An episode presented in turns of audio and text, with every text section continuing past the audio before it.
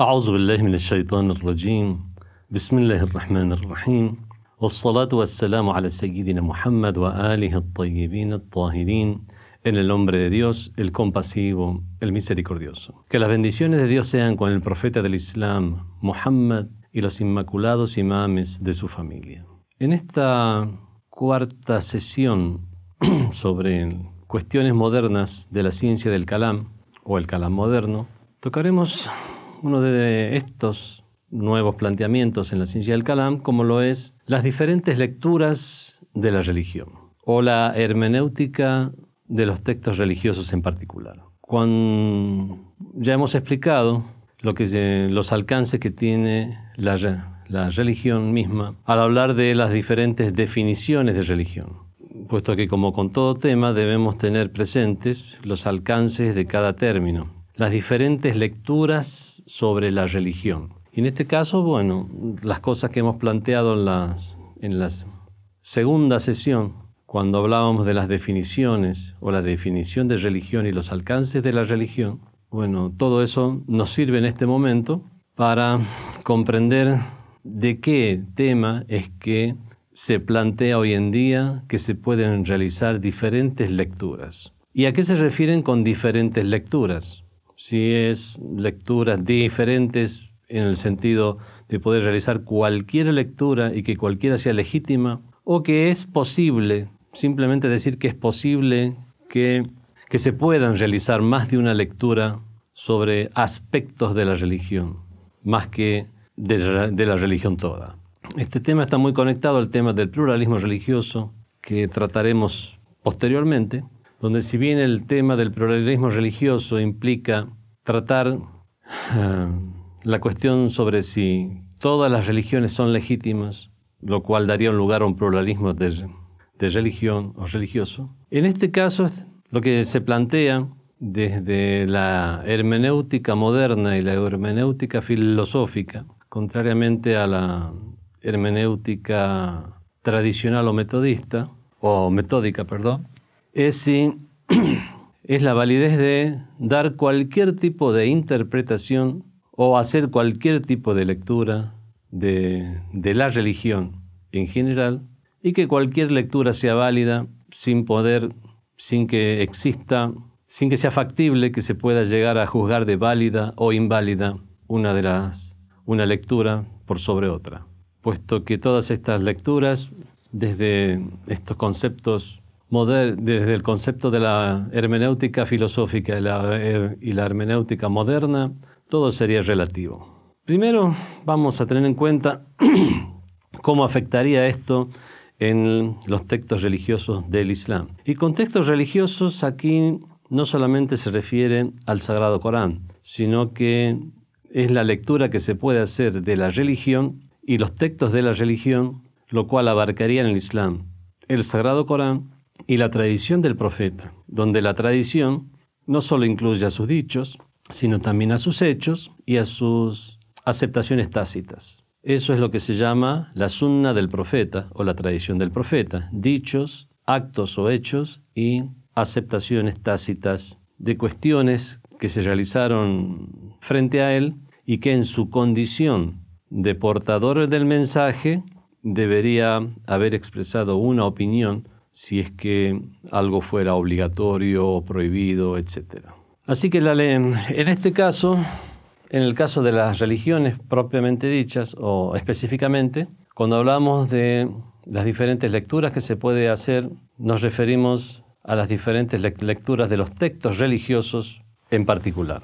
Si bien en otro ámbito, la hermenéutica en otro ámbito puede abarcar mucho más como es la hermenéutica de un texto literario o de un texto poético, por ejemplo, abarcaría mucho más que el, que el, texto mismo, que es estudiar prácticamente, hay que tener en cuenta el autor, el texto e incluso tener en cuenta también, como como se plantea actualmente, al lector. Bueno, se puede imponer esta forma de, leer los textos religiosos o se puede hacer estas diferentes lecturas de la religión, por lo menos en lo que concierne a la religión del Islam. Creemos que estas nociones que vamos a tratar ahora, si bien abarcan en general a todas las religiones, lo que es el, Sagrado Corán y la tradición del profeta en el Islam, los libros del Antiguo y Nuevo Testamento, la Biblia en el cristianismo, el Antiguo Testamento o su interpretación, el Talmud en los judíos, los, los Upanishad en el hinduismo o el Avesta, el libro de la Avesta en los zoroastrianos, Aún así, en cuanto al Islam en particular,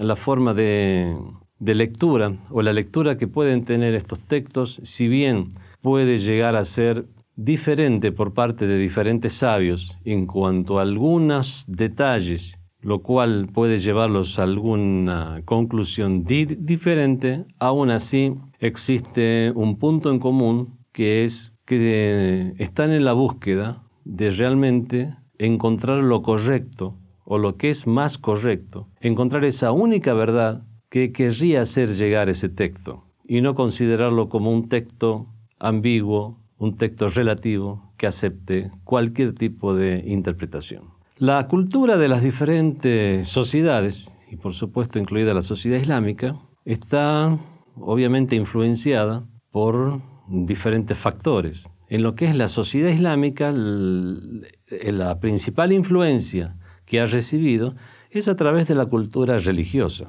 La cultura religiosa que obviamente uno de sus principales aportes, fuera del comportamiento de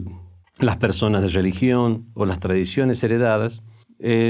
son los textos religiosos, sobre todo en el Islam, que es tan rico en textos religiosos por diferentes motivos, siendo uno de ellos que el Islam fue revelado en una época en la cual había mucha más eh, tecnología para la, para la preservación de los, de los textos y también existía una mayor cultura general entre las personas como para ah, abocarse al tema. Eso hizo que realmente haya una riqueza de textos en el Islam incomparable en relación a las ah, tradiciones de mil años anteriores. En la tradición islámica, cualquiera sea la tendencia de, de los sabios que se aboquen a la lectura de los textos o a la lectura de la religión o la lectura que entiendan de la, de la religión, en un, del Islam en general o de algún tema en particular, como, lo puede, ser, como puede ser la ciencia del kalam, la, la jurisprudencia, orientaciones morales o alguna incluso interpretaciones de carácter histórico sobre sucesos. Puede haber diferencias que las hay, hay diferentes lecturas de sucesos en el Islam, pero hay tienen un punto en común que es que los diferentes sabios buscan una verdad. Y es aquí que consideramos que, desde que en el Islam es el texto el referente y el autor del texto el referente y no la interpretación. En la hermenéutica filosófica y la hermenéutica moderna se plantea el gran protagonismo que tiene la interpretación misma del texto, donde ya cobra, ya tiene una independencia incluso de su autor. Ya vamos a tratar este, este, tema. Pero en el Islam esto no, esto no es así. En el Islam el criterio o el referente es el texto, el criterio o el referente es el autor. cuando se procede a interpretar, por ejemplo, el libro sagrado, el tafsir o explicación o interpretación del, Sagrado Corán, lo que buscan los intérpretes o mufasserín exégetas del Sagrado Corán es tratar de buscar una única verdad que se transmite a través del texto y en todo caso puede haber una diferencia de cómo la entienda cada uno, pero reconocen que lo que se transmite es una única verdad. A pesar de que los diferentes exégetas pueden tener tendencias, algunos exégetas del Sagrado Corán se abocaron a la interpretación del Sagrado Corán desde un punto de vista literario, como el libro El Kashaf de Zamakhshari, que realmente eh, hace un muy buen estudio del Sagrado Corán desde el punto de vista lingüístico. la diferente terminología que se usa en el Sagrado Corán, cuáles son los antecedentes de esos términos antes del Islam, en la época de la revelación, después del Islam, cómo lo comprenden los musulmanes en las diferentes épocas y en los diferentes periodos de las ciencias islámicas, cómo comprendían tal o cual término, tal o cual frase. Por lo tanto, realmente el Kashaf de, Zamakhshari tiene una línea literaria o lingüística, sigue una línea literaria o lingüística en la interpretación del texto. Después hay otros libros de tafsir o exégesis que se abocan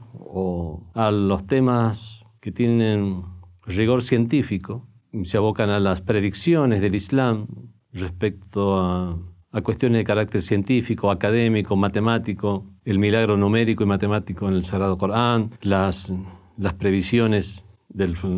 de actos que tendrían lugar en el futuro. Hay algunos que siguen un lineamiento cronológico histórico, como aquellos libros de tafsir exégesis del Sagrado Corán, donde se hace mucho hincapié en el Sha'n Nuzul, o sea, la causa de la revelación, las causas de la revelación para comprender más el texto, a quiénes era revelado, por qué era revelado, por qué situación, qué situación tuvo lugar que amerite una revelación en especial, lo cual obviamente eh, todos esos textos de, sabios de diferentes corrientes han enriquecido a la materia en sí. Otros libros de tafsir más modernos o contemporáneos, como es el Tafsir al-Mizan del gran sabio Muhammad Hussein Tabatabai, es un libro que más tiene un carácter sociológico. Hay otros libros que se abocan a la interpretación del Sagrado Corán tomando como base algún hadiz o narración del profeta o de los imames de Ahlul Bayt, que son uh, At-Tafasir el-Hadithiyya, que o sea, son libros de exégesis que toman como base al hadiz o narraciones. Vemos que con estas diferentes tendencias, con las diferentes corrientes teológicas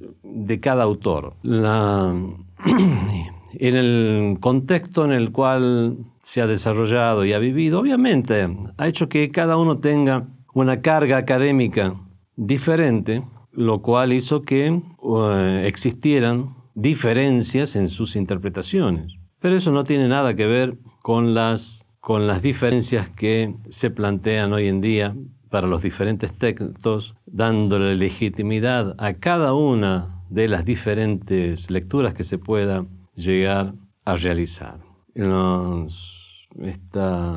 estos estudios sobre hermenéutica realizados por Martin Heidegger, por George Gadamer, Jacques Derrida, por Ricord, eh, Wittgenstein, eh, Schleimacher, bueno, son todas, son todas evoluciones de la hermenéutica o interpretación de textos religiosos que se hacían en el cristianismo y catolicismo en particular, que sobre todo después del Renacimiento es que esa hermenéutica o interpretación de textos ya se salió del plano netamente religioso y se expandió a otras áreas, como es la literatura, la poesía y sobre todo la filosofía, y se dio a entender que realmente había que, para que una persona llegue a entender correctamente estos textos, había que ponerse en el lugar del autor, realmente llegar a conocer más al autor, su forma de pensar, situaciones que estaba viviendo y por supuesto el uso del lenguaje en su época, en su tiempo, todas cuestiones que realmente legítimas para tener en cuenta y es algo que también habían realizado los exégetas musulmanes, al, tanto al interpretar, al explicar el Sagrado Corán, como en el trato que le daban a las narraciones avaladas o acreditadas del el profeta y de los imames. Por lo tanto, existe una, existe una coincidencia, que es que uno puede llegar a tener, a entender cosas, diferentes autores pueden llegar a, tener diferentes lecturas, pero ¿cuál es la amplitud que puede llegar a tener esas lecturas? ¿Significa eso dar por legítima cualquier interpretación sin poder deslegitimizar ninguna otra? Bueno, ya habíamos dicho que este tema se deriva del pluralismo religioso, ah, así como se habían planteado la legitimidad de diferentes de las diferentes religiones, siendo todas legítimas, los mismos cuestionamientos que le haremos al tema del pluralismo religioso en su momento cuando tratemos el tema, son cuestionamientos que se hacen aquí, porque de una lectura, por ejemplo, de un texto religioso, donde llegamos o, llega, o una persona causa de sus antecedentes teológicos, por su formación, puede llegar a comprender de un texto que, que tal texto indicaría una Trinidad de Dios y otra persona, otro sabio, por, el diferente, por la diferente cultura con la cual ha asumido el texto, comprende la unicidad de Dios, por una cuestión de lógica, no podemos dar por legítimas las dos lecturas, que se refiere tanto a una Trinidad como se refiere tanto a una unicidad. Los que legitiman o quieren legitimizar todas las diferentes lecturas que se puede hacer de un texto es porque realmente ya no les importa el autor, sino que toman como que las palabras, al ya haber sido escritas, ya corresponden, ya son un patrimonio de toda la humanidad para después usarlas y comprenderlas como más se les ocurra. En cambio vemos que en el Islam los sabios religiosos musulmanes no consideran que sea legítima cualquier lectura. Respetan las opiniones de otros mientras observen unas, unos criterios, unos referentes, referentes que no son arbitrarios. El primero de los referentes obviamente es el idioma. Cuando una frase en el idioma árabe tiene una connotación positiva, es positiva. Cuando es una negación o cuando es una interrogación, ya son, es el mismo idioma unificado que cualquier persona que haya tenido estudios de ese idioma y la forma en que fue evolucionando ese idioma y las diferentes disciplinas que, y maneja las diferentes disciplinas para poder llegar a comprender el idioma, la etimología, la sintaxis gramatical, la morfología, incluso los usos poéticos en las diferentes épocas, tienen obviamente un criterio y un referente unificado para por lo menos en el plano lingüístico llegar a, tener una coincidencia. Y si existiera una segunda o tercera lectura, dar por válidas una, dos o tres lecturas, pero no una infinidad de lecturas porque ya existe un límite natural. En cambio, los, que, los partidarios de la, de, la legitimación de todas las, de todas las lecturas que se pueda llegar a hacer de la religión y de los textos religiosos, lo que hacen es tomar el tema de manera tal que ya no existe una limitación, ni siquiera las limitaciones del idioma, de la lógica y de otras cuestiones más a tener en cuenta, como en el contexto en el cual fueron dichos. Si se está, hay una palabra religiosa en un libro de religión dicha en un contexto religioso por parte de quien, de aquel que alegó ser el nexo entre la divinidad y las, y las personas a través de una revelación, obviamente hay que tener en cuenta también conocer y conociendo los límites y la extensión de la religión que está propagando, habrá que mantener las posibles, las posibles interpretaciones que mm, puedan llegar a deducirse del idioma, del contexto y de la lógica, también estarán limitadas por aquellas genuinas nociones que se tienen de esa religión, como el caso de la Trinidad o de la unicidad. Los, los seguidores de estas tendencias hermenéuticas filosóficas y modernas, al plantear el relativismo absoluto en la comprensión de los textos religiosos, lo que hacen es finalmente eliminar, eliminar la validez de los métodos tradicionales de interpretación. Los métodos de interpretación de los textos sagrados son métodos que han ido decantando a lo largo del tiempo, han estado sujetos a las críticas de sus pares, sabios también, lo cual no les ha dado mucho margen como para desarrollar una infinidad de interpretaciones, siendo las primeras limitaciones puestas por los sabios en el idioma. Vemos entonces que eh, los sabios musulmanes disponen, disponen el criterio en el texto y en el autor en cambio, aquellos que sostienen o apoyan las hermenéuticas modernas, lo que hacen es considerar relativas las diferentes interpretaciones y disponer que el criterio está en la interpretación, en el intérprete y no en el autor, en la interpretación del texto y no en el texto mismo. Se habían llegado a estas conclusiones al ver cómo, al, ver cómo al extender la hermenéutica de los textos desde los textos religiosos simplemente como se hacía ah, hasta la época medieval y comenzar desde el Renacimiento a utilizar esta técnica con textos literarios y textos poéticos y filosóficos, se podía llegar a comprender mucho más estos textos literarios o estos textos filosóficos o llegar a ampliar sus nociones o llegar a ampliar sus, conceptos. incluso los textos de carácter científico, teniendo en cuenta las grandes transformaciones que se dieron en esas épocas, sobre todo en la cosmovisión o la, teoría que se tenía del universo físico, pasando de pasando de la teoría en que la Tierra es plana o que la Tierra es el centro del universo, a considerar a la redondez de la Tierra y considerar después que el Sol era el centro del universo, para después comenzar a extender más eso y considerar simplemente que la galaxia está en un universo infinito. Bueno, todas esas nociones que fueron sufriendo transformaciones y que hicieron que realmente llegaran a la conclusión que debieran revisarse todos estos textos para llegar a comprender algo más que el autor que lo escribió en su tiempo podía llegar a comprender, por una sencilla razón, que es que el autor estaba sumido en el contexto que vivía y no tenía la facilidad que podemos tener nosotros desde lejos, donde ya observamos eso como un todo. Ese autor del texto, literario, poético, científico, es como una persona que está en un bosque. Está en un bosque y en estos momentos lo que está haciendo es tratar de tener una noción de a dónde está. Y lo que hace es ver una colina, ver un árbol, ver sinuosidades del terreno, ver vegetación y entonces comienza a armar su mundo para tratar de transmitirlo a los demás. Y nosotros que ya estamos alejados en el tiempo y conocemos la obra en su totalidad, la obra del autor,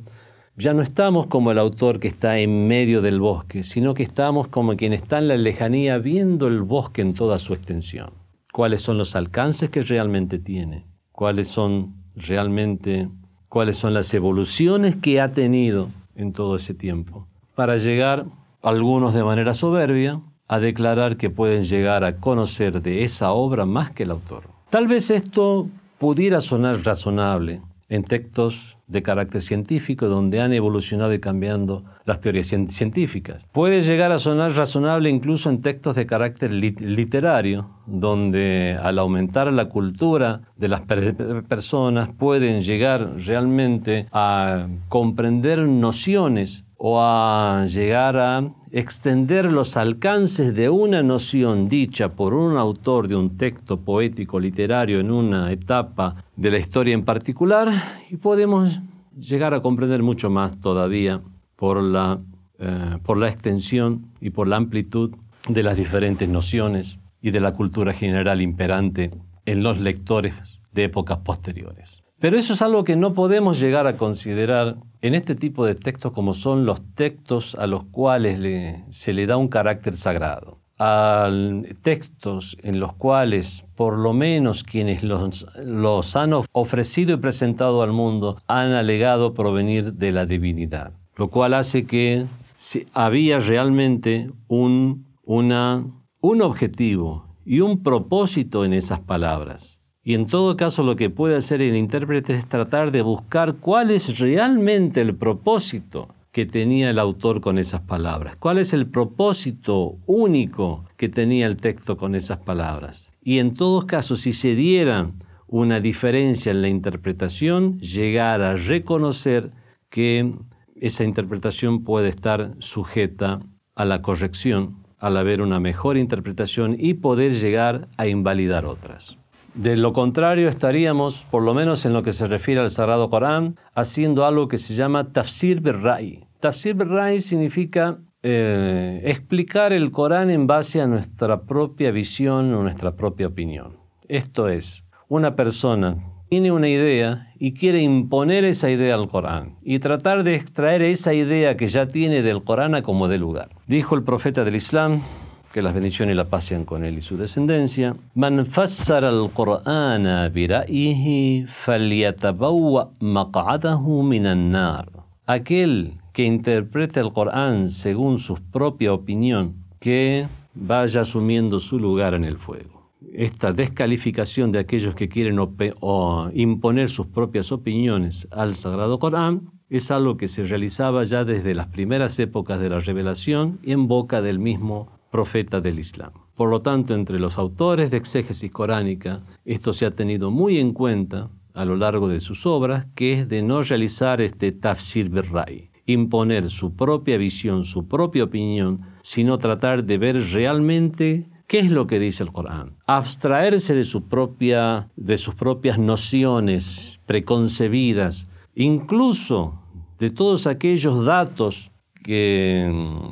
que consideraba como parte estable de la, de la religión misma, para comenzar desde cero a leer, ver el texto y en base al texto comenzar a edificar su opinión del Sagrado Corán, su comprensión del Sagrado Corán para ya explicarlo a los demás. Esto por, por supuesto, para llegar a hacer esto se necesitan conocimientos de diferentes disciplinas académicamente hablando, como es el idioma árabe, la etimología, la sintaxis, el, el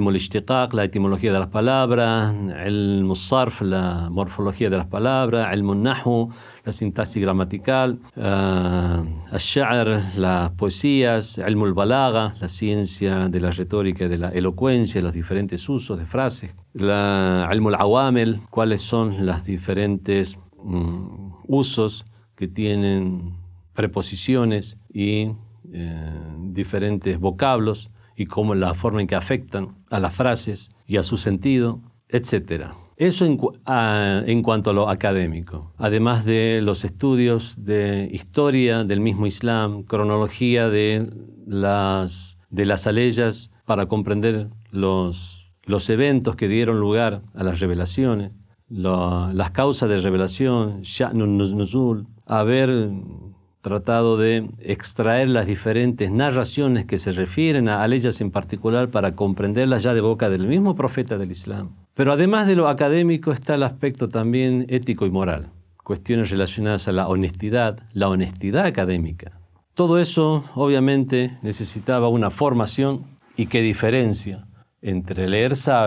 textos e interpretaciones del Sagrado Corán a partir de sabios con todos esos antecedentes, estudios, que leerlos de cualquier aficionado opinólogo que quiere imponer su propia visión a un libro sagrado y además tal vez de otra religión. Es como comparar la opinión, eh, igualar la opinión de algún sabio, especialista, médico en alguna rama de la medicina en particular que ha realizado especializaciones en diferentes partes del mundo a, lo largo de muchísimos años, con alguien que no ha tenido ninguno de estos estudios, opina y habla por hablar y considerar que tanto la opinión de uno como la opinión de otro son opiniones todas, diferentes lecturas que legítimas todas ellas. Realmente es algo que escapa al, al, sentido común. Esta frase de la muerte del autor son clichés que,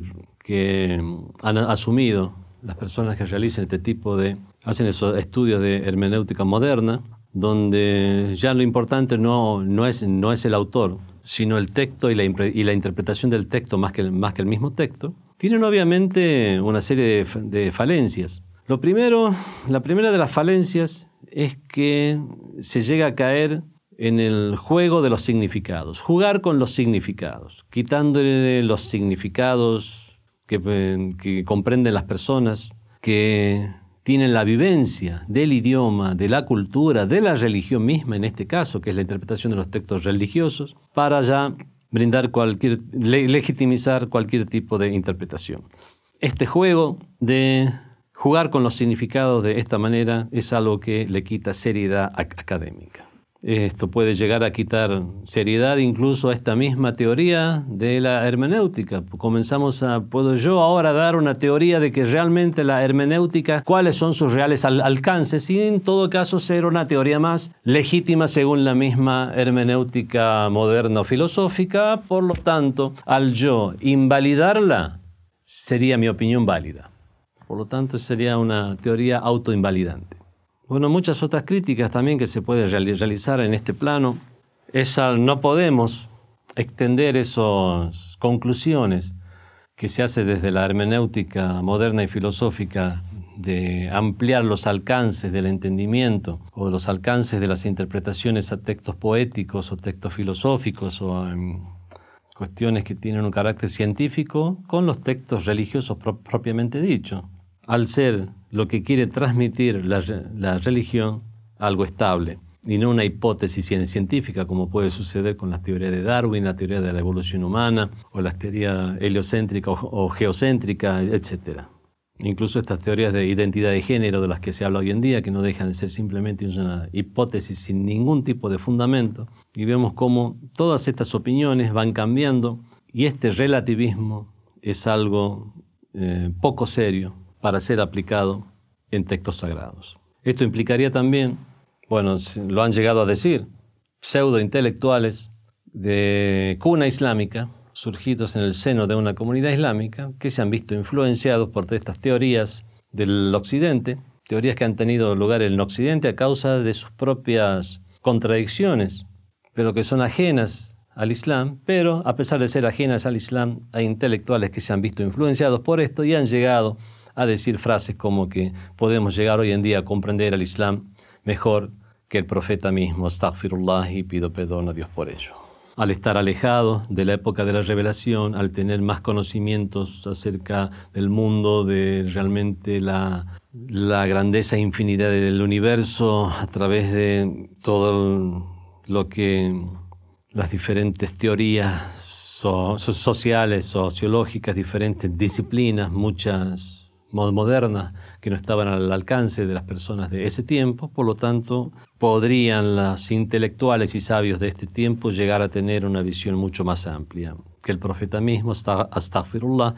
nosotros tenemos narraciones, bueno, esto ya es una creencia interna, que el profeta del Islam es lo mejor de la creación, lo primero que fue creado fue la luz del profeta, etc. Donde la realidad del profeta, al-haqiqa al-muhammadiyya, sallallahu alayhi wa alayhi, que obviamente es diferente a, su cuerpo real y a los sucesos históricos que, les que le ha tocado vivir, esa haqiqa muhammadía es lo primero que fue creado, y siendo lo más grande de la creación. Realmente llegar a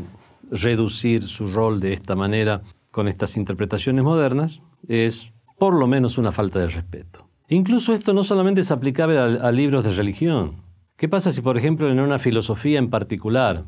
occidentales que quieren saber de filosofía islámica, quieren saber qué es lo que pensaba, por ejemplo, Mullah Sadra, que uh, fundador de una línea y una corriente filosófica dentro del Islam, eh, sobre lo cual hay poco conocimiento en Occidente. En Occidente, cuando se habla de filosofía islámica, se la restringe o circunscribe a la filosofía peripatética, la filosofía maya, transmitida a través de filósofos musulmanes, que es la misma filosofía aristotélica, transmitida y enriquecida a través de filósofos musulmanes como Al-Farabi, Avicena, Berroes, Abenpais, etc. Pero hay una, realmente un gran mundo dentro de la filosofía islámica, está la filosofía islámica oriental, que, sobre lo cual se tiene mucho menos conocimiento en Occidente. Bueno, ¿qué pasa si alguien quiere conocer acerca de las filosofías iluministas de Sohrabardi, eh, Falsafatul Lishraq o las filosofías de Al-Hikma al-Muta'aliya, la teosofía trascendental de Mullah Sadra. Realmente puede decir, vamos a leerlo de diferente manera y cualquier eh, cosa que podamos extraer de, como conclusión será válido. ¿O realmente tratará el sabio o el académico de buscar, ver realmente qué es lo que quería decir Mullah Sadra? ¿Qué es lo que quería decir Sohrabardi? Cuando hablaba, por ejemplo, y planteaba temas relacionados al movimiento intrasubstancial, al harak al-jawhariyya, realmente, ¿qué es lo que quería decir? Cuando hablaba de ittihad, el, el, el ilm, el alim o el ma'lum, la unión que existe entre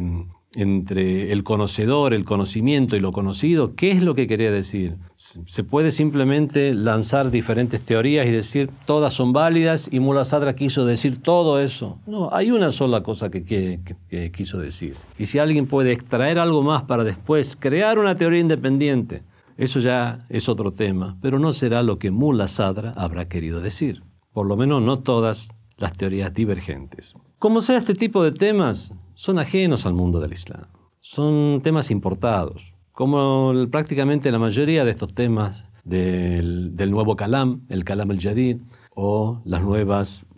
cuestionamientos en la ciencia del Kalam. Y esto también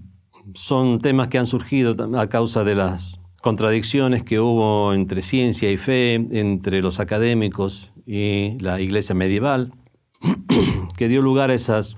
a esas a esos actos de rebelión por parte de científicos y académicos, ya no por sobre la creencia en la religión, la creencia en Dios, sino sobre un, una estructura en particular como es, como fue la iglesia medieval. Bueno, realmente son,